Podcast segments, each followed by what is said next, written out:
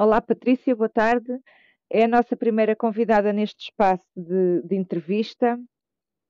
A Patrícia Barros Oliveira é a diretora clínica da clínica Nimis Magis, em Canessas.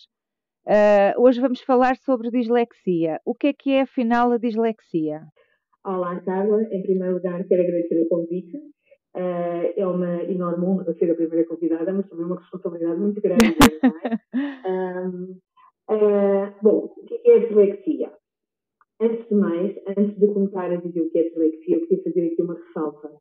Uh, nós regemos pelo Manual da Diagnóstica e Estatística das Perturbações Mentais, o DSM, e no último DSM que saiu, o 5, anularam o termo dislexia um, e uh, definiram que existem as perturbações de aprendizagem específicas onde temos os déficits na escrita, na leitura e na matemática. Uhum. No entanto, o termo continua a ser utilizado, mas mais como um termo alternativo. Bom, isto então, passando ao que é a dislexia. A dislexia é uma perturbação da aprendizagem específica, como como estava a dizer, com a origem neurológica, portanto, eh, é de forma neurodesenvolvimental e caracteriza-se precisamente por problemas no reconhecimento preciso e fluente das palavras, na sua descodificação e na capacidade de filtração. Normalmente é muito pobre. O que é que acontece, assim dito por outras palavras, o que é que acontece? Acontece que nós temos um percurso uh, definido no nosso cérebro para que uh, o sucesso da linguagem ocorra de forma normal. Quando existe uma dislexia, este percurso uh, sofreu alterações. O cérebro vai ter que utilizar outras partes cerebrais não estão tão à vontade com essas competências e, portanto, isso obviamente que terá consequências. Um, depois, dependendo do tipo de dislexia, assim temos as, as ditas consequências, porque existem três tipos de dislexia. Existe a visual ortográfica, existe uh, a fonológica, ou auditiva, e a mista, que congrega estas duas. O que é, é cada uma delas? Visual ortográfica. Bom, uh, o que acontece é que, neste caso, existe um comprometimento a nível cerebral do, do processamento e interpretação visual que não permite que este chegue de forma adequada ao córtex visual. Ora, o que é que vai acontecer? Quando a imagem chega, chega, digamos que distorcida. E um, isto vai provocar, por exemplo, uma dificuldade uh, em construir sequências, uh, por exemplo, as letras do alfabeto, sequenciar as letras do alfabeto, as letras numa palavra, um, vai fazer, por exemplo, com que uh, a imagem que se tem da, daquela da letra não seja correta, as tais uh, inversões muito conhecidas, uhum. o D com o D com o P, o P com o Q, por exemplo, fazem uh, inversões de letras, como já a falar há bocado com o D com o B, por exemplo, uh, e mesmo imensas, casuram imensas quando estão a escrever, alguma coisa ali não está a soar bem, não, não parece bem, portanto, voltam a escrever, a arriscar e a escrever. Um, nos desenhos, por exemplo, faltam pormenores uh, pequeninos, uh, coisas que uh, parecem insignificantes, mas que se nós virmos com atenção poderão uh, dar-nos também algumas indicações. Depois a dislexia fonológica ou auditiva. Acontece algo semelhante, mas em vez de ser para o córtex visual, será para o córtex auditivo. Portanto, o som, quando chega, o estímulo auditivo, quando chega, não chega corretamente. Portanto, uh, há aqui um condicionamento do processamento e interpretação deste, deste estímulo auditivo. Um, dito de outra forma, uh, a criança tem muita dificuldade em distinguir as unidades de som da linguagem. Ela vai ter muita dificuldade em transformar estes sons em palavras. Exato. Uh, vai ter muita dificuldade em associar um determinado som a uma letra. Uhum. Não faz este paralelo. Uh, por exemplo, na, nas palavras vaca e faca, são sons muito semelhantes. Do P e F são trocas muito comuns. Não conseguem discriminar, por exemplo, o, o, som inicial da palavra, não conseguem perceber que o som inicial de duas palavras é idêntico. Uh, uh, por exemplo, brasa e barco. não lhes faz de ser igual, porque a sílaba não é igual. E como não soa a mesma coisa a sílaba, acham que o som inicial não é o mesmo. O mesmo acontece aos finais, também têm muita dificuldade em perceber que aqueles dois fonemas são, são idênticos. Um, há aqui dados, por exemplo, casa e brasa. O fonema final é exatamente o mesmo, mas como não soa o início da palavra igual, eles não conseguem perceber que o fonema final é idêntico. Escrevem muito devagarinho, porque estão a tentar perceber qual é o som, qual é a letra que corresponde àquele som. São muito, muito lentos uh, na escrita. Um, e depois temos a mista, não é? Temos a, a mista que congrega Reúne. as, Exato. as formas de dislexia. Exato. Um, isso leva-me aqui a uma outra questão, uh, nomeadamente nos primeiros dois anos de escolaridade, uh, muito disso que descreveu é uma constante transversal a todos os alunos, não é? Ou à maioria dos alunos, Exato. trocar as letras, um, não ter bem a certeza se é um M, se é um N. Como é que se pode distinguir? Como é que nós, uh, enquanto pais ou os professores, quais é que são os sinais que, que nós devemos estar atentos? De. Uhum. É assim, em primeiro temos que fazer aqui uma fala muito importante. Uma dislexia uh, ou uma perturbação específica de aprendizagem com déficit na escrita só pode ser detectado ou diagnosticado uh, no final do segundo ano uh, de escolaridade. Uh, há outras que defendem que ao fim de um ano e meio de aprendizagem leitura e escrita já se pode fazer, francamente acho precoce.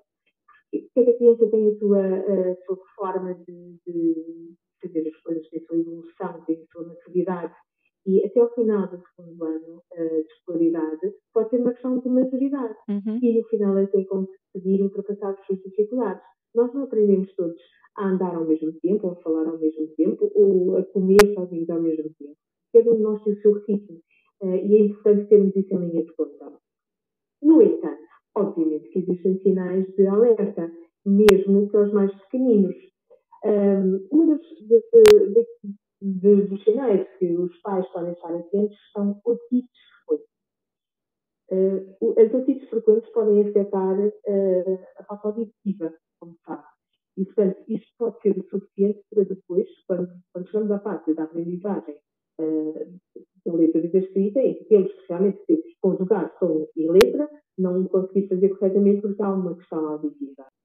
Depois, atraso na fala, quando são crianças que começam a falar muito tarde, uh, ou muito mais tarde do que a maior parte das outras crianças, um, problemas na compreensão da linguagem oral, uh, vocabulário muito fraco, são outras características que também é preciso ter em linha de conta.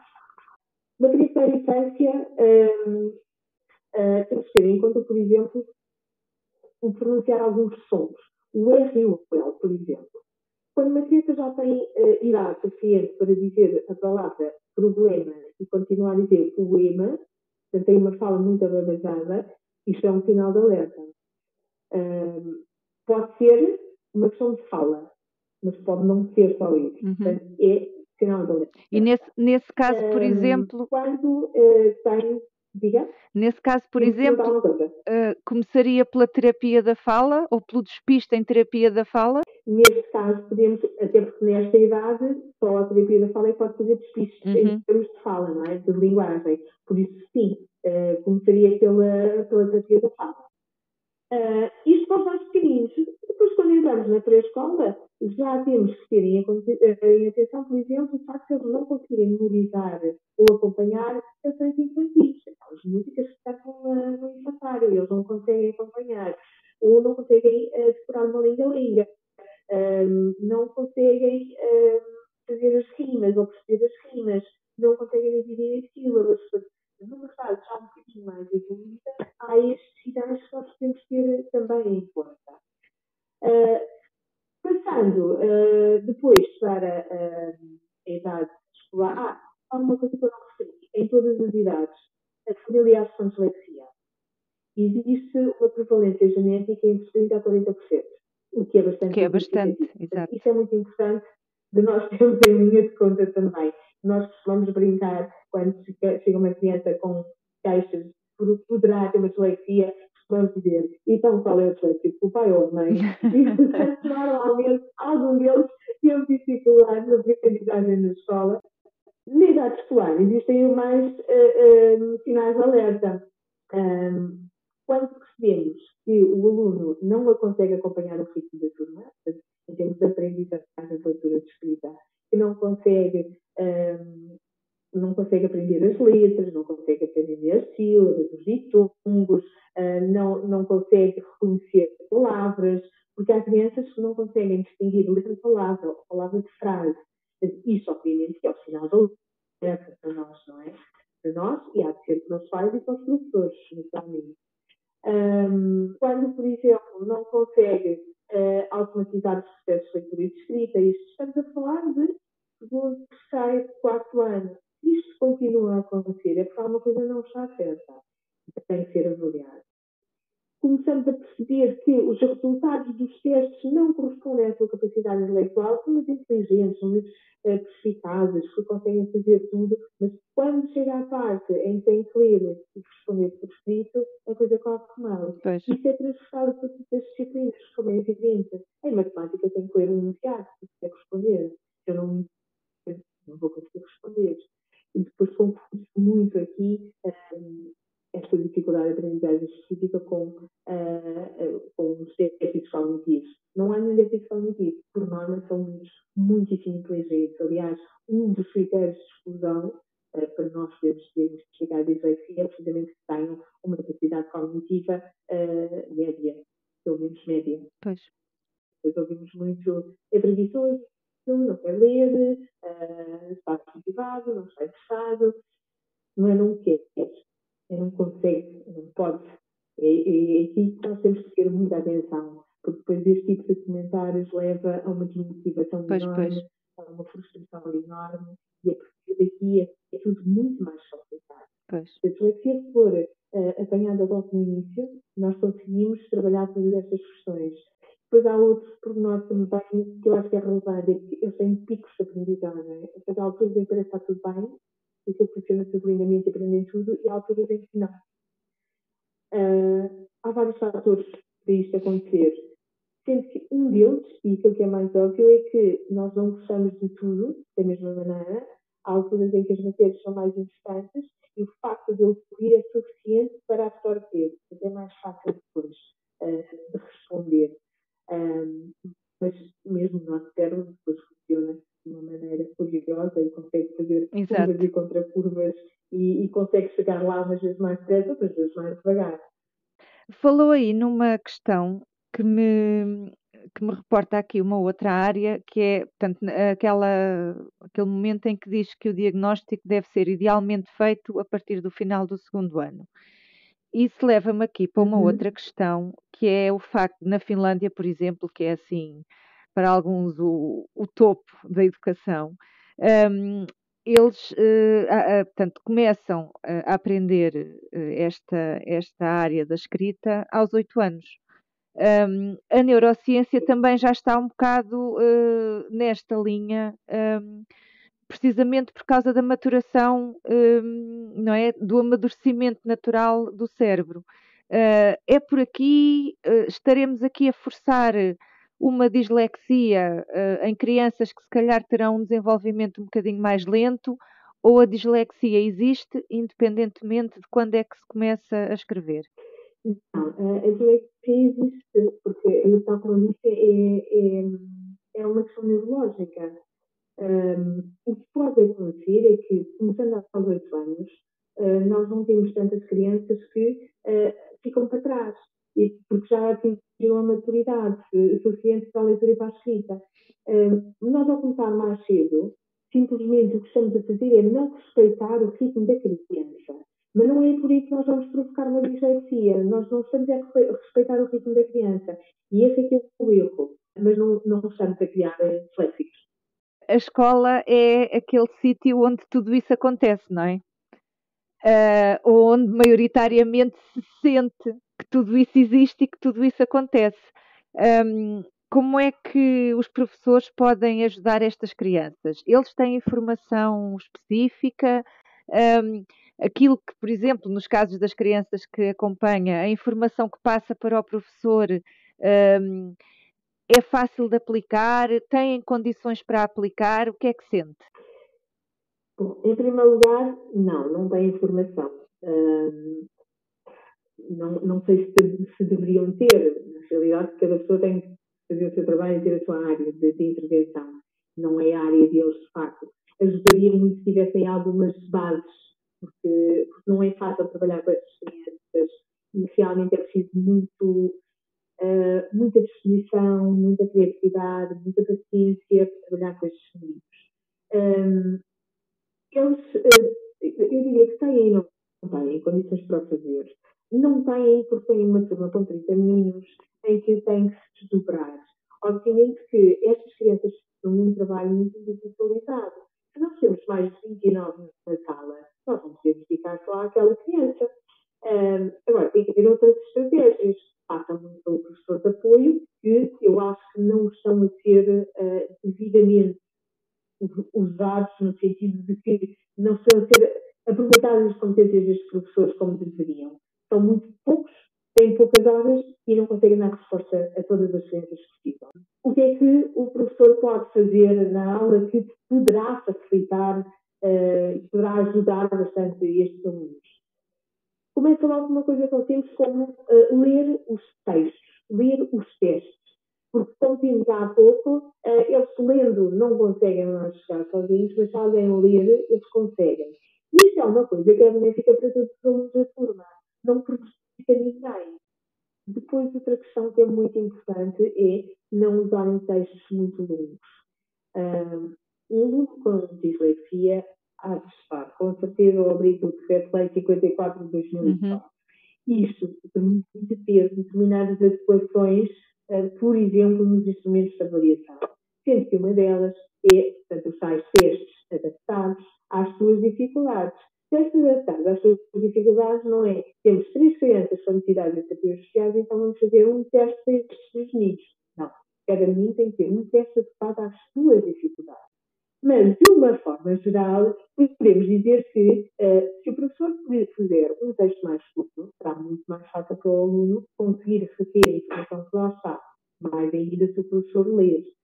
O texto pode igual aos colegas, mas dividido em várias partes em vez de colocar um texto inteiro e depois no final todas as questões em relação a esse texto, não, coloca uma parte, algumas perguntas, outra parte, outras perguntas. Isto não é uma coisa que seja assim tão morosa, não, não vai dar muito mais trabalho e vai facilitar muito o aluno. Uh, outra coisa uh, que o professor pode fazer é, por exemplo, antecipar as matérias. Os textos. Se vão ler um texto na aula, então o professor pode enviar ao aluno antes poder uh, ler em casa com a ajuda dos pais, por exemplo, e tentar perceber o texto, trabalhar um bocadinho aquele texto antes da aula. Dessa maneira, nós conseguimos que o aluno acompanhe a aula e não se sinta ansioso porque não vai saber responder, uh, o seu autoconceito venha por aí abaixo porque não consegue responder a nada, e a sua autoestima mantém-se como deve ser. Por exemplo, fazer resumos com os alunos, ajudá-los a resumir uma ideia, uh, lê um parágrafo, ok, diz-me o que, o que é que tu percebeste aqui? Não percebi nada, então vou ler, li inteiro, e agora o que é que percebes? Ah, percebi isto assim, assim. Ok, então é isto que vamos escrever. Fazer ali pequenos resumos com eles. E isso pode ser um trabalho, por exemplo, professor de apoio também. Porque lá está o professor titular da turma, dá muita dificuldade em fazer isto, é mesmo que faça para a turma inteira. Também não tem mal. E Exato. Os outros também e todos beneficiam. assim Exato. Uh, depois, não expor o aluno. nunca se expõe um aluno com uma dislexia, nunca, nunca se pede um aluno que para ler em voz alta. Isso é uma atrocidade que se faz, é uma maldade tremenda. Bom, outra questão uh, que também é muito importante é não contabilizar erros. Porque uh, se o aluno dá erros, não é porque quer, é porque não é capaz de, de escrever corretamente, não sabe escrever corretamente. Ao contabilizar erros, o, o, obviamente que vão descontar nos testes, a nota vai ser inferior e isso não é correto, não é justo. E é mais um, uma forma de frustração para o aluno. era muito importante houvesse criatividade, criatividade nas tarefas escolares, terem atenção aos gostos dos alunos e que eles gostam. Se nós estivermos a trabalhar sobre uma coisa que gostamos, do nosso interesse, torna-se tudo muito mais fácil. E isto é assim para toda a gente. Daquilo que gosta, daquilo que gosta não tem dificuldades. Mas quem é que está? Só aprendemos quando nos apaixonamos, não é? Aprendemos claro, não é? Porque é que há muitos alunos que são alunos médios durante todo o percurso escolar e entram na universidade e têm boas notas, muito melhores notas. Porque são daquilo que gostam. Ou cursos profissionais, porque são daquilo que gostam. Porque é mais fácil. É uma coisa que nós gostamos, aquilo que nós cedemos, é mais fácil por isso. E, obviamente, com um aluno com uma dislexia, quanto mais uh, agradável para ele for o tema, mais fácil ele se irá tornar. Até porque naturalmente uh, vai ter mais curiosidade e sim, se calhar vai trabalhar mais, mas vai trabalhar mais, também custa menos. Um aluno com dislexia tem que trabalhar 3, 4, 5, 6 vezes mais que qualquer outro aluno para conseguir chegar ao mesmo nível. Um, e nós temos que ter a capacidade de lhes dar estes pequenos apoios.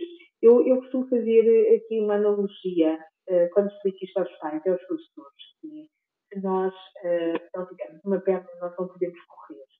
Mas se tivermos, pronto, pelo menos andar, andamos. Mas há quem corra, porque houve um, um, um que ganhou umas Olimpíadas quaisquer e foi um 31 porque ele tomou a própria e ninguém sabia.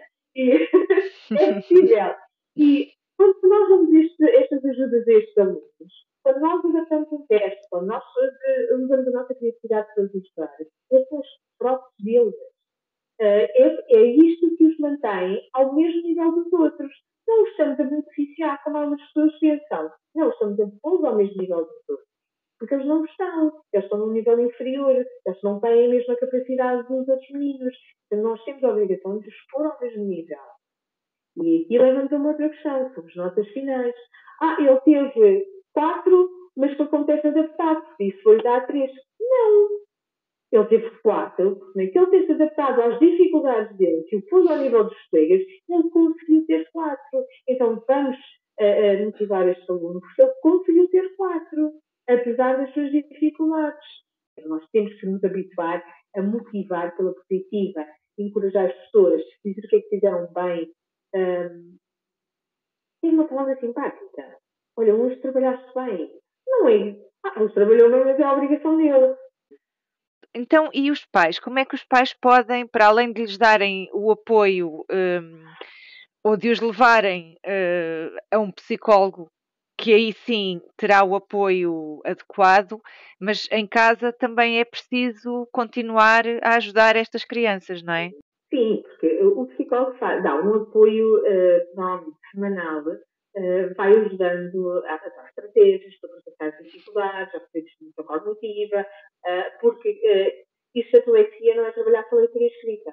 Quando, quando nós fazemos estimulação cognitiva com uma criança por tem dislexia, nós temos que trabalhar a memória, a atenção, temos que trabalhar uh, uh, as funções visuais construtivas, a, coordenação mão-olho.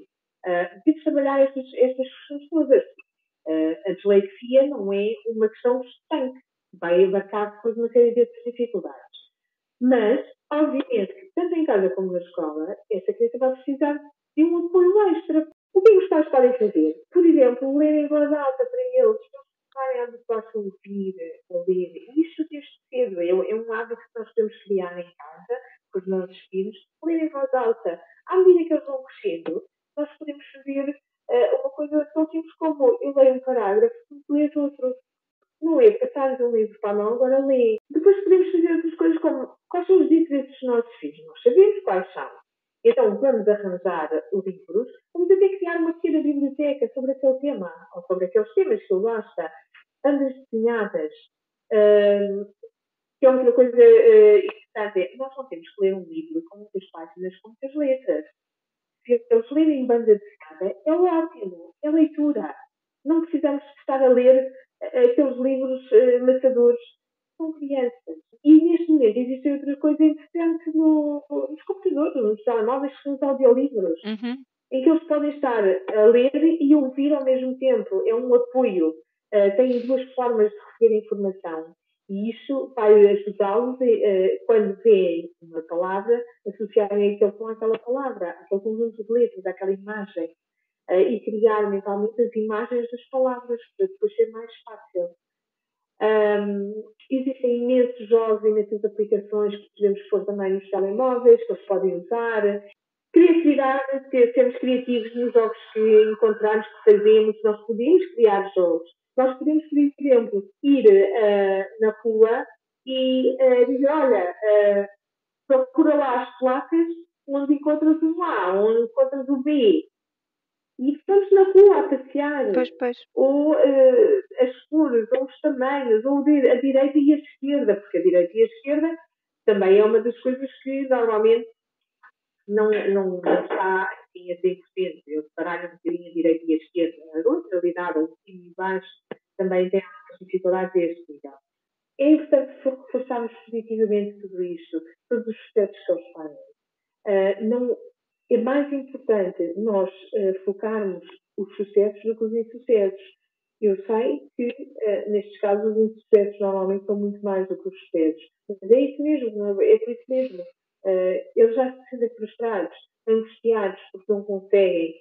E têm muitas vezes aquela ideia de que eu estou a desiludir os meus pais, uhum. eu estou a desiludir os meus professores. Uh, e depois, às vezes, não conscientemente, eu acredito que não conscientemente, tanto pais como professores acabam por reforçar esta ideia.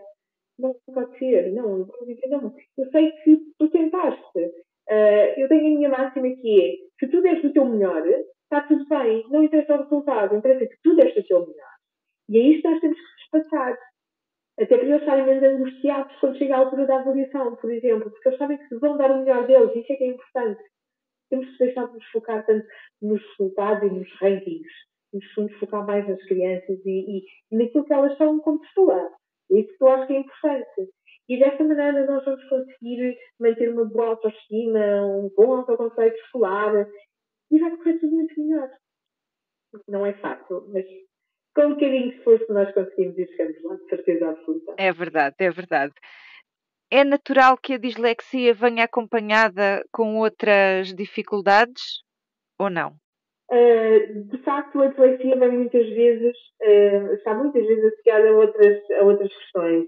A disortografia, por exemplo, Uh, não necessariamente, mas pode vir, assim como a discalculia, os, os déficits na matemática. Um, uma criança com disortografia pode não ter dislexia, assim como uma criança com dislexia pode não ter uma disortografia, mas com frequência aparecem associadas geralmente. Mas são só, para além destas dificuldades específicas de aprendizagem, aparecem outras, outras perturbações associadas por vezes, como por exemplo o déficit de atenção.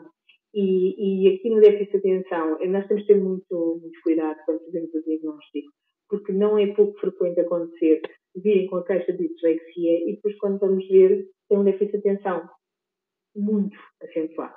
O que é que acontece quando nós temos um déficit de atenção muito acentuado? Uh, é mais ou menos como andar numa estrada esburacada em que não consegue ter um percurso linear. Portanto, há ali buracos. Eh, é isto que acontece também quando o aluno está na aula a ouvir a matéria, ouve com interferência, faltam bocados. Portanto, tem que ouvir muitas vezes, tem que haver muita repetição para conseguir fazer a colagem, uh, de forma a ficar com toda a informação. Ora, se o aluno tem este déficit de atenção e não é detectado, o que vai acontecer quando nós está numa aula, o professor vai estar a falar, ele não vai ouvir a maior parte. Mas já, mas não consegue associar o som à letra? Pois, claro que não. Eu provavelmente nem sequer sabe que existem vários sons com a mesma letra, ou que este som com uma letra que ele não ouviu. Uh, portanto, isto tem que ser muito bem analisado, muito bem diagnosticado, para depois não, não, não estarmos a incorrer em erros. Uh, mas, a dislexia e déficit atenção andam muitas, muitas vezes não usadas. Muitas. Patrícia, obrigada. Uh, não tenho mais nenhuma pergunta. Não sei se nos quer contar mais alguma coisa. Eu quero agradecer mais uma vez esta oportunidade. Um, espero uh, ser útil uh, para alguém. Eu acho que essas coisas é sempre difícil. Nós podemos contar com a ajuda de alguém é sempre muito importante. Coloco-me no lugar do outro e penso que se fosse eu, gostava que alguém me fizesse isso. E muito obrigada pela oportunidade. Obrigada também. E espero que possamos voltar a conversar sobre outros assuntos para ajudarmos ainda mais pessoas. Claro que sim, estou disponível. Então, fica já combinado. obrigada. obrigada, Patrícia, obrigada.